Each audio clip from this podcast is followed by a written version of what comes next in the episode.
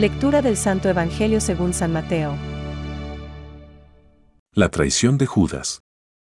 Entonces uno de los doce, llamado Judas Iscariote, fue a ver a los sumos sacerdotes. Es palabra de Dios. Te alabamos, Señor. Reflexión. ¿Eres tú el rey de los judíos? Hoy se nos invita a contemplar el estilo de la realeza de Cristo Salvador. Jesús es Rey y, precisamente, en el último domingo del año litúrgico celebraremos a nuestro Señor Jesucristo Rey del universo. Sí, Él es Rey, pero su reino es el reino de la verdad y la vida, el reino de la santidad y la gracia, el reino de la justicia, el amor y la paz. Prefacio de la solemnidad de Cristo Rey. Realeza sorprendente. Los hombres, con nuestra mentalidad mundana, no estamos acostumbrados a eso. Un rey bueno, manso, que mira al bien de las almas. Mi reino no es de este mundo. Juan 18,36. Él deja ser. Con tono despectivo y de burla, ¿eres tú el rey de los judíos? Jesús respondió. Tú lo dices. Mateo 27,11. Más burla todavía. Jesús es parangonado con Barrabás, y la ciudadanía ha de escoger la liberación de uno de los dos. ¿A quién queréis que os suelte, a Barrabás o a Jesús, a quien llaman el Mesías? Mateo 27,17.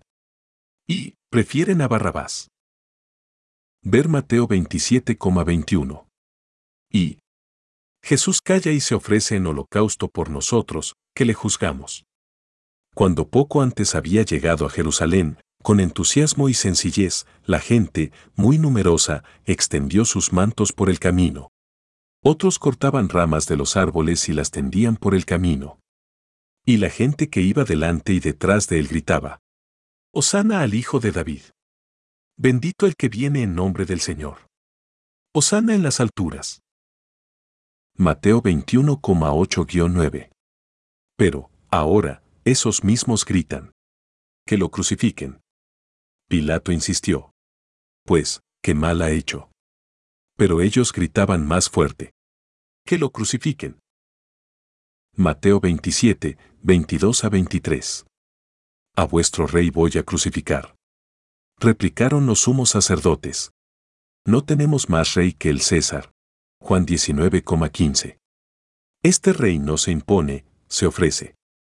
Su realeza está impregnada de espíritu de servicio no viene para conquistar gloria, con pompa y fastuosidad.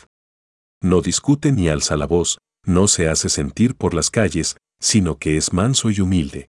No echemos delante de él ni ramas de olivo, ni tapices o vestidos. Derramémonos nosotros mismos al máximo posible. San Andrés de Creta, obispo. Pensamientos para el Evangelio de hoy. Jesús, que en nada había pecado, fue crucificado por ti. ¿Y tú, no te crucificarás por él? No eres tú quien le haces un favor a él, ya que tú has recibido primero. Lo que haces es devolverle el favor, saldando la deuda que tienes con aquel que por ti fue crucificado en el Gólgota. San Cirilo de Jerusalén. Del mismo modo que entró en Jerusalén, desea también entrar en nuestras ciudades y en nuestras vidas. Así como lo ha hecho en el Evangelio, cabalgando sobre un simple pollino, viene a nosotros humildemente, pero viene en el nombre del Señor. Francisco. El Rey de la Gloria.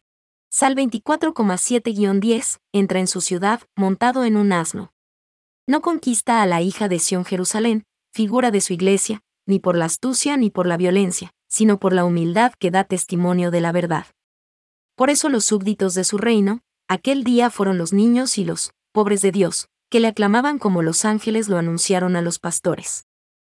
Catecismo de la Iglesia Católica, número 559.